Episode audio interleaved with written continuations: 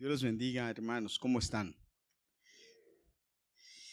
Le doy gracias a Dios porque me está permitiendo cumplir hoy 58 años de edad. 58 años que la verdad, cuando yo pensaba de, de 58 años, yo decía, bueno, a ver cómo me veo. Cuando era joven, yo decía, a ver cómo me veo cuando tenga esta edad. Y la verdad me siento muy bien. Estoy muy contento porque Dios ha sido bueno conmigo. Dios me ha dado muchas cosas. Me ha dado la alegría y el gozo de conocerle. Me ha dado la bendición de trabajar para Él. Me ha dado una esposa muy hermosa y, muy eh, trabajadora y, y echada para adelante. Una bendición tenerla como compañera. Una, un soporte, alguien que siempre me ha empujado para seguir adelante. Y en los momentos en los que uno quiere tirar la toalla es la que le dice a uno, nosotros no nacimos para eso, sino para seguir adelante. Así es que qué bueno. Le doy gracias por mis hijos que eh, son los gran parte del motorcito que me mantiene moviéndome, haciendo y yendo y viniendo y trabajando. Pero también le doy gracias a Dios por ustedes que el Señor los ha puesto bajo nuestra tutela pastoral y que tenemos que orarle a Dios todos los días para que lo siga bendiciendo y lo siga cubriendo y lo siga llenando de bendiciones. ¿Qué deseamos para las personas cuando cumplen años? Qué interesante, estuve meditando en esto y yo digo, wow, esta, este mes tuve que escribirles a varias personas o hablarles a varias personas para decirles happy birthday. Y usualmente le decimos lo mismo. Que Dios te bendiga, que estés bien, que te vaya muy bien, que, que la pases bien. Usualmente es lo mismo lo que le decimos. Mi esposa mueve la cabeza como diciendo, no, yo no sé si ella les dirá algo diferente a lo mejor. Pero usualmente lo que le decíamos a la gente cuando cumple años es que te vaya bien, que este año sea de bendición, que este año logres tus objetivos, que Dios te conceda los deseos de tu corazón. Resulta que Juan le escribe, el amado apóstol, le escribe a, a este texto no me gustó porque corta lo que, lo que me interesa. Juan, yo sé, gracias. Juan saluda a, a su amigo Gallo. Su amigo Gallo se cree que era un prominente político de Roma, eh, un hombre pudiente de dinero romano. Entonces Juan le escribe una carta, la tercera epístola del apóstol Juan, a, la epístola universal se le escribe a Gallo. Y él empieza, a, él, empieza y empieza a decir, eh, eh, amado Gallo, si tú buscas ahí en tercera de Juan, amado a quien amo en la verdad, en el primer versículo dice, y luego le vuelve a decir, amado, yo deseo que seas prosperado en todas las cosas, que tengas salud, así como prospera tu alma. Eso es lo que le faltó. Ah, ya está. Así como prospera tu alma. Qué interesante es este saludo eh, eh, sin, sin tomar en cuenta el prospera tu alma, sino lo primero, era un saludo común en, en aquel tiempo. Era un saludo que se usaba mucho para cuando se escribía o cuando se hablaba o se refería a alguien.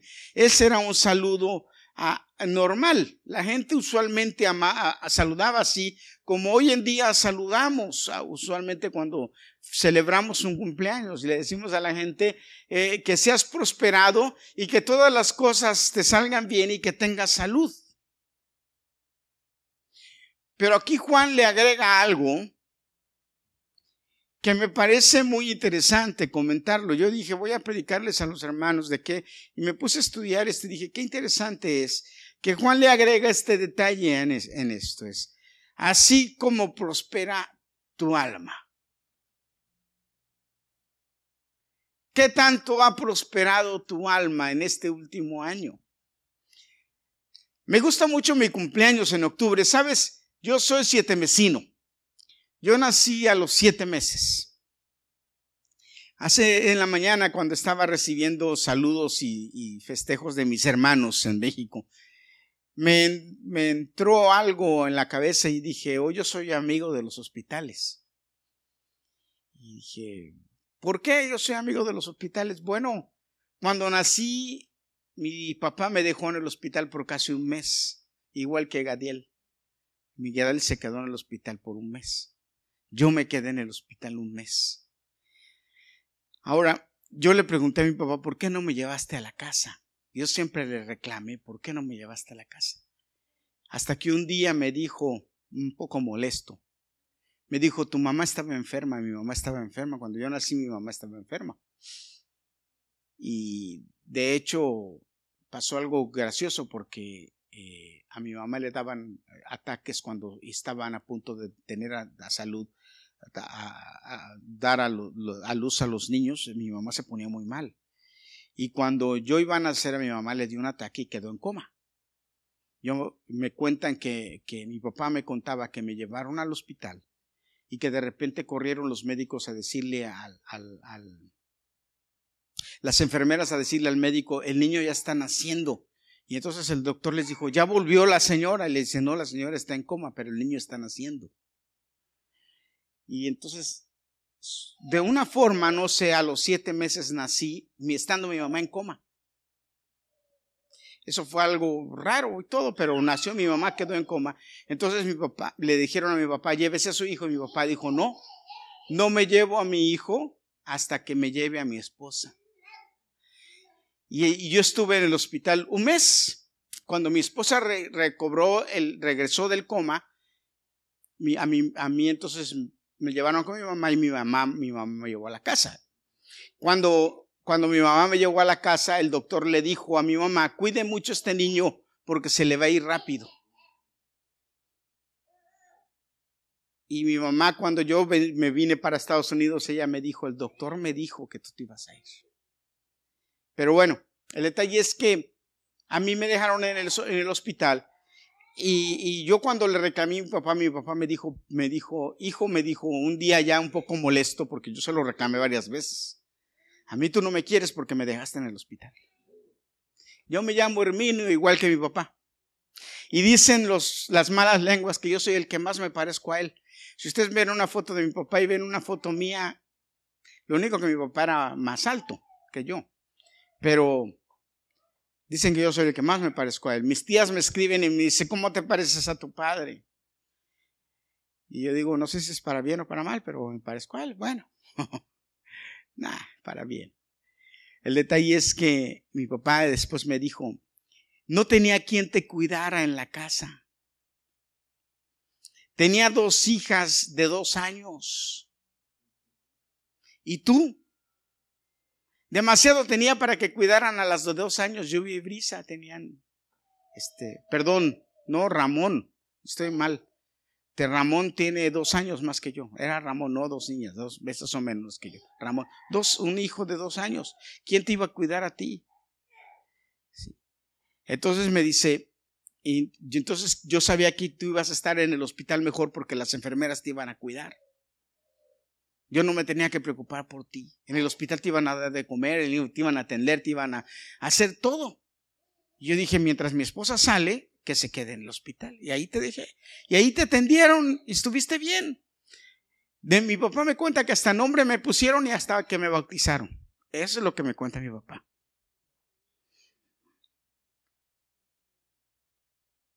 Y era hijo de todas las enfermeras.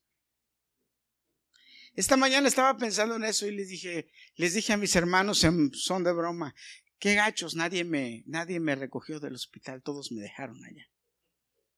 Ya saben lo que me han de haber dicho, ya supéralo, como me dice mi esposa.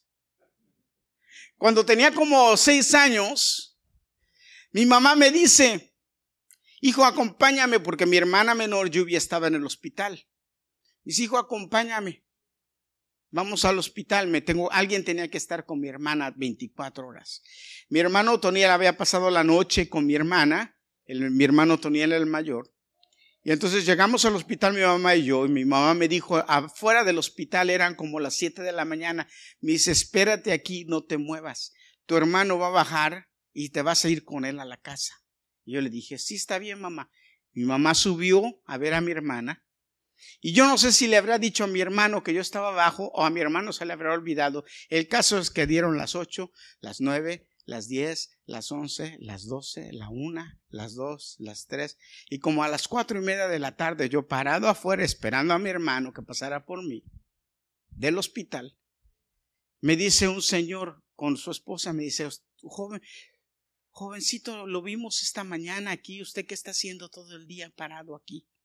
Y estoy esperando a mi hermano, que mi mamá me dijo que iba a, a decirle a mi hermano que viniera por mí y me llevara, porque porque eh, eso fue lo que me dijo, estoy esperando aquí.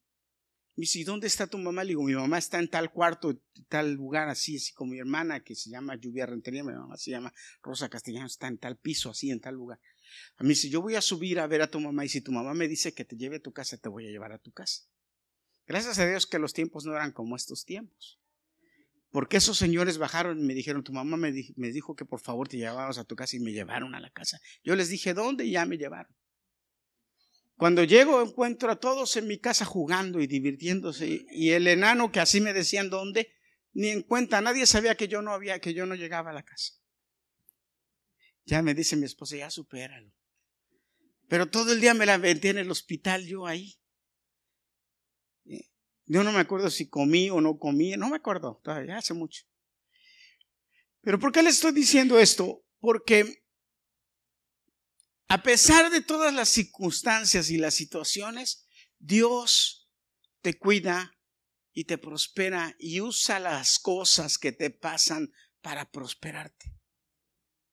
Usa las experiencias que has tenido para que te para bendecirte. Para que estés bien. Para que prosperes en todo porque el plan de Dios es bendecirte. Y hermanos, tenemos dos opciones. O mejoramos por las experiencias o nos ponemos a lamentar y llorar como yo ahorita. Ay, pero es que me dejaron. Ay, pero es que hubo un tiempo en que yo viví sentido por eso. Hubo un tiempo en que yo me daba cuenta que si estaba o no estaba en mi casa, aparentemente para mis hermanos era irrelevante. Pero un día Dios me enseñó varias cosas que Él estaba haciéndome y preparándome para lo que iba a venir después. Que Él me estaba haciendo una persona resistente y fuerte para poder vivir solo en un lugar en donde necesitaba enfrentarme a la vida solo y ser prosperado y ser bendecido. Cumplir con mi propósito en Dios, en mi vida. Y entonces me di cuenta, como José, ¿se acuerdan de José? Que todo era un plan de Dios. No es que mis hermanos se olvidaran de mí, es que Dios tenía un plan. Me estaba haciendo, me estaba preparando para otra situación en la que me iba a enfrentar. No es que mi mamá se olvidó de mí en el hospital, es que Dios me estaba preparando. No es que mi hermano se olvidó de mí en el hospital, es que mi Dios me estaba preparando. No es que me quisieron dejar en el hospital un mes, es que Dios me estaba preparando. Y todas las cosas que te pasan en la vida a través del tiempo, aunque parece que en ese momento van en contra de ti, son porque Dios te estaba preparando, porque quiere que prospere tu alma. Hermano, el alma no prospera igual que el cuerpo y que la situación física en la que vivimos. Fíjate, hay muchos que han prosperado económicamente. Hay muchos que han prosperado físicamente quizá. Saludables están. Pero me pregunto, ¿y cómo está su alma? ¿Cómo realmente está su alma? Ahora, yo te podría decir en esta noche, bueno, ¿cómo está tu alma? Podríamos decirte, hermano, hermana, en esta noche, como Juan le dijo a Gallo, Espero que seas prosperado en todo, así como tu alma ha prosperado. Sabes, esta era una declaración hermosa de Juan para Gallo. Esta era una declaración eh, eh, muy grande y hermosa, porque lo que le estaba, lo que, lo que le estaba pidiendo o lo que estaba eh, tratando de decirle Juan a Gallo era, yo sé que eres un hombre bendecido en tu alma. Yo sé que tu alma desde que Jesús entró en tu vida prosperó y creció a un nivel exorbitante, grande. Y quiero que seas en tu estado físico así de bendecido. Que tengas salud, que estés bien. Quiero que seas feliz también. Así como tu alma ha prosperado, que seas feliz. Y también quiero que todo te salga bien, así al nivel de que tu alma ha sido bendecida. Pero esta misma declaración, hermanos, yo quiero traerla, yo quiero traerla hoy a tu vida.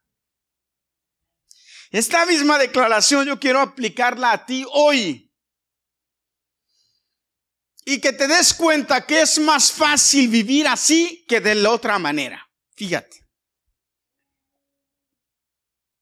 Es mucho mejor y más fácil y hay más garantías, aunque no es una garantía completa, debo decirlo.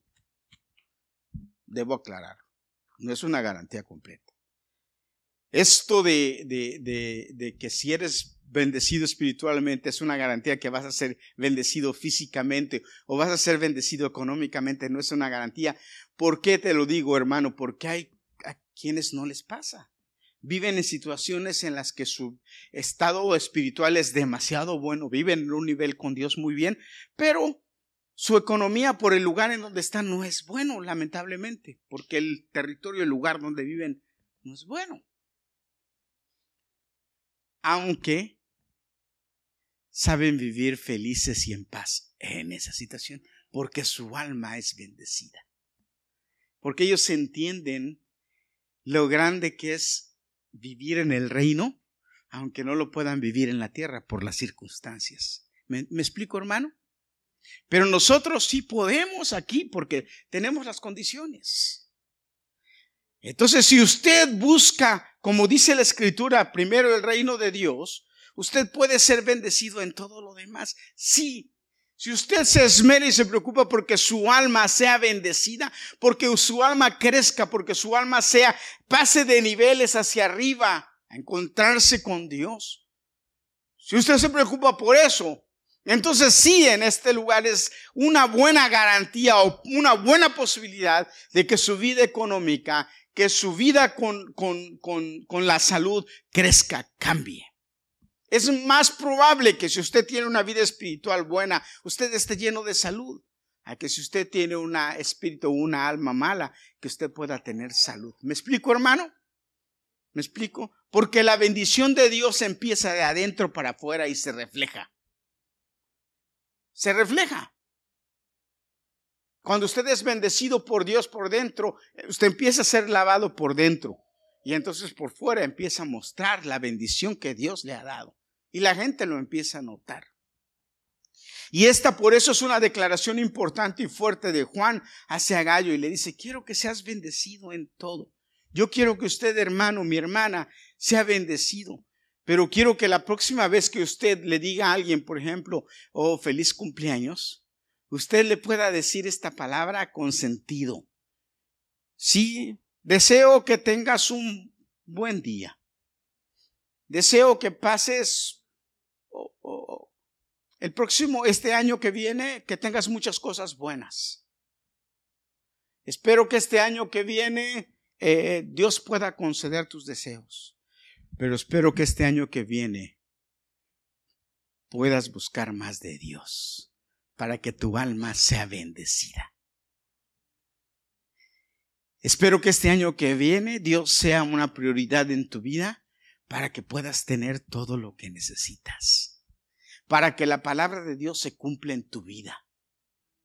¿Cuál es la palabra de Dios? Un texto que a mí me gusta mucho, un texto que usted ya debe aprendérselo de memoria de tanto que yo lo digo, ¿verdad? ¿Ya sabe a cuál texto me refiero? ¿O no? No, porque no me leen la mente, ¿verdad? Busca primero el reino de Dios y su justicia y todo lo demás vendrá por añadidura.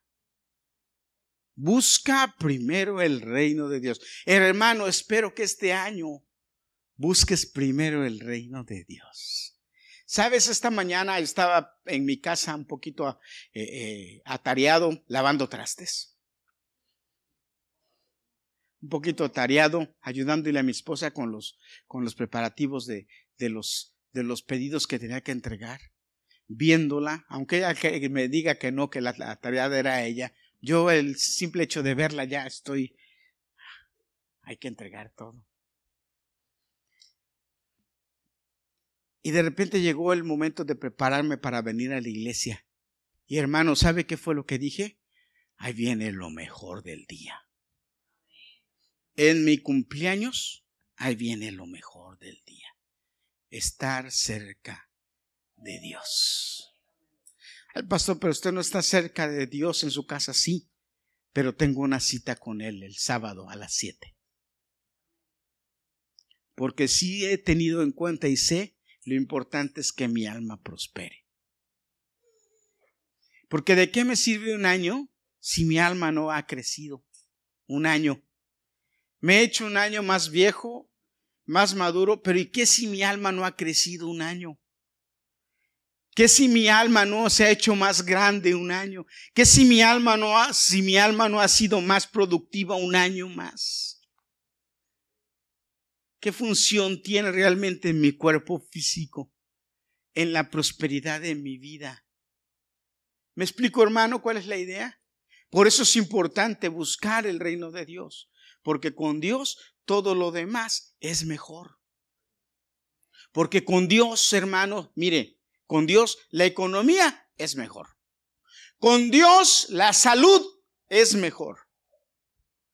¿Mm?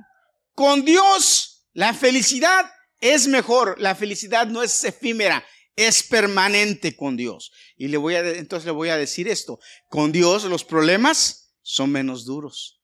Con Dios la enfermedad es más llevadera. ¿eh? Y con Dios siempre hay esperanza de que vamos a estar mejor. Por eso yo, ahora en tu cumpleaños que fue ayer, le te digo, bueno, espero que tu alma sea bendecida y que, tu, que todo lo demás sea bendecido al nivel de tu alma. Y tú pudieras decir amén. Porque aquí la clave es, yo puedo decir amén. O debo pensar y decir, ah, caray, quiero que ser más bendecido, necesito que mi alma sea más bendecido. Buscar más de Dios. ¿Qué tengo que hacer? ¿Eh? Si yo te digo a ti, a ver, ¿cuándo es tu cumpleaños? Lázaro que viene tu cumpleaños. ¿Eh? Él viene tu cumpleaños, entonces yo te voy a decir, bueno Lázaro, como dice aquí, Lázaro amado, yo deseo que seas prosperado en todas las cosas y que tengas salud así como prospera tu alma. Fíjate, el nivel de lo que yo estoy deseando para ti es el nivel que tu alma tiene de prosperidad. Y ese nivel lo mide Dios.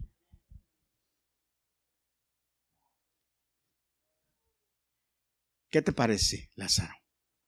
¿Qué te parece, Marix, en tu cumpleaños? ¿Qué te parece, Julio, en tu cumpleaños? ¿Qué le parece a usted, hermano, en su cumpleaños? Que la próxima vez que usted cumpleaños, usted pueda leer este texto y decir, Señor, hoy me la gané.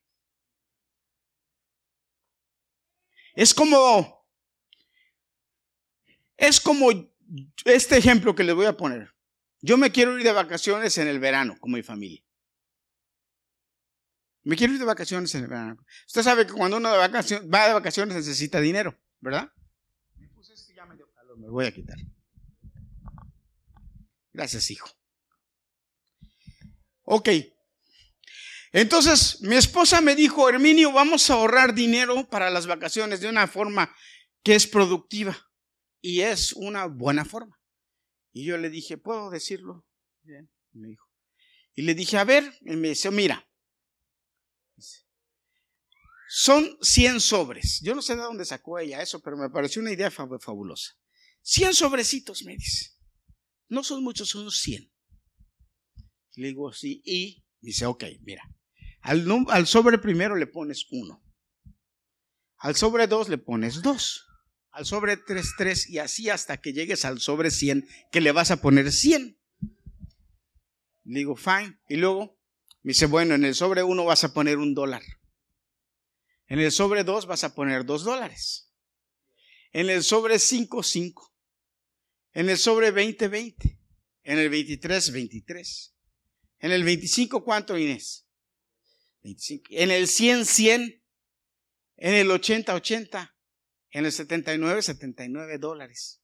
Al final me dice, le dice, cuando cumples los 100 sobres, vas a tener casi 5 mil dólares. Me dice, y eso es una forma muy fácil de guardar. Fácil porque tú tienes ahí de repente 3 dólares, lo metes en el de estrés y ya lo guardaste, son 3. Y ya, el detalle es que, sé, que guardes esos 100 sobres en un año. Y yo hice el cálculo rápido, 100 sobres en el año, y le digo, sí, híjole, son como dos o tres sobres a la semana. Dije, pero guardar de un dólar, no hay problema. El problema es cuando te tocan los de 80 o 100. Dije, pero bueno, no está mala la idea, se puede, dije. Le dije, vamos para las vacaciones. Dice, así llevas dinero para las vacaciones. Esa es una buena idea, dije. Y yo dije, me quiero llevar 5 mil dólares de vacaciones el otro año. Y empecé. Y dije, todo lo que me den de propina, lo voy a guardar. Y dije, todo lo que me den de propina, lo voy a guardar en los sobres. Ay, hermanos, era domingo. El lunes llegué y una señora me dijo, oh, toma, que felicidades, que quién sabe quién me dio 100 dólares, que no le di nada en Christmas, tenga, y me dio 100 dólares. Dije, ahí está el de a 100 ya, sobre de a 100. Llegué a la casa, abrí el día 100, metí los 100 dólares, y ya llevó uno.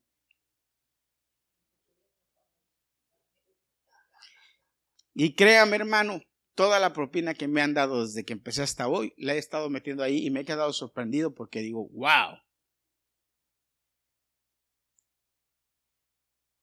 Pero tengo dos opciones, o los guardo para pasar unas buenas vacaciones con esos 5 mil dólares que me van a rendir en México, o me lo gasto, que ni cuenta me doy en qué, porque el dinero te lo gastas, ni cuenta te das en qué, y a la hora de las vacaciones va a tener que ver de dónde vas a sacar para eso.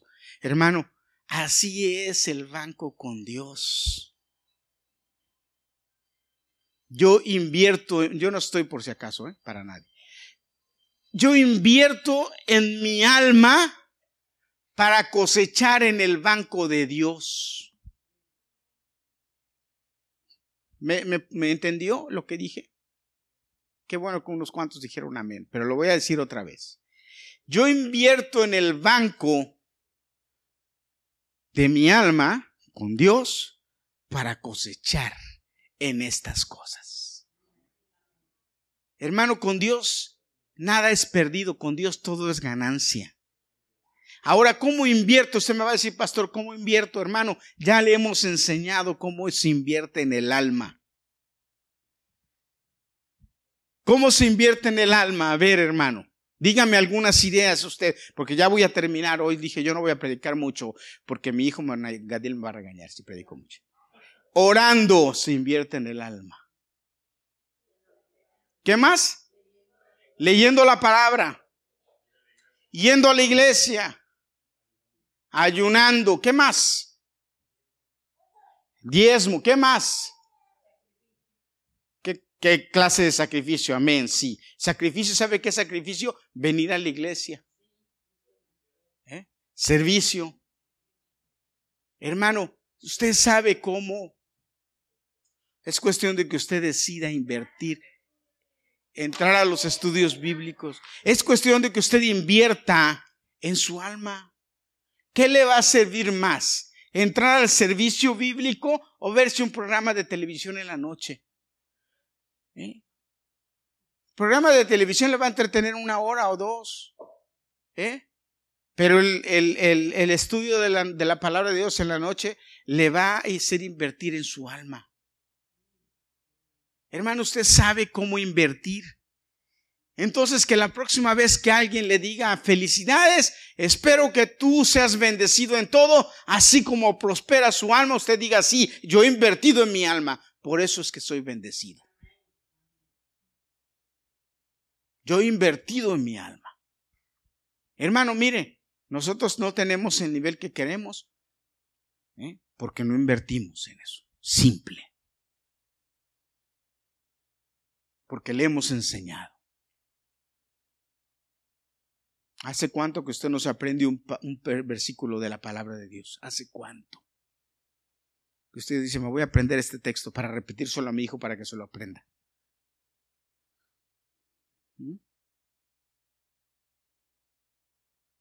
Invierte en su alma, hermano. Invierta en ella. Dele a, a su alma cosas buenas. Dele a su alma cosas que lo hagan crecer. Dele alimento que lo haga ser fuerte. Dele alimento que lo haga ser vital. Dele alimento que lo haga prosperar en todo lo que usted hace. Dele alimento de tal nivel que su cuerpo lo sienta y rejuvenezca. Porque la palabra de Dios dice eso. ¿Mm? Que la palabra nos va a hacer rejuvenecer. Eso dice el Salmo primero. Eso dice muchos salmos. Usted no ha leído el salmo que dice, eh, el, el, Señor hace, hace bendición de modo que te rejuvenezcas como el águila. Jehová es el que hace justicia y derecho a los que padecen violencia. En el Salmo 103 lo dice. ¿Cuántos quieren ser bendecidos? Yo quiero ser bendecido. Yo necesito que mi alma prospere.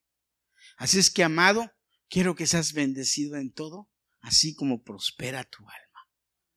¿Cómo quieres que prospere tu alma? Bueno, Dios te quiere llevar a otro nivel. Así de ese nivel quiero que seas prosperado. Así quiero que seas prosperado físicamente. Así quiero que seas prosperado económicamente. Así quiero que seas prosperado en todo. ¿Cuántos jóvenes van aquí a la escuela todavía? A ver, levante la mano. ¿Cuántos estudian? ¿Cuántos jóvenes estudian? Todo. ¿Tú quieres ser, tú quieres ser prosperado en tus estudios? ¿Sí? ¿Quieres ser prosperado en tus estudios? haz que tu alma prospere. Y tu alma prospera. Tú vas a crecer en tus estudios.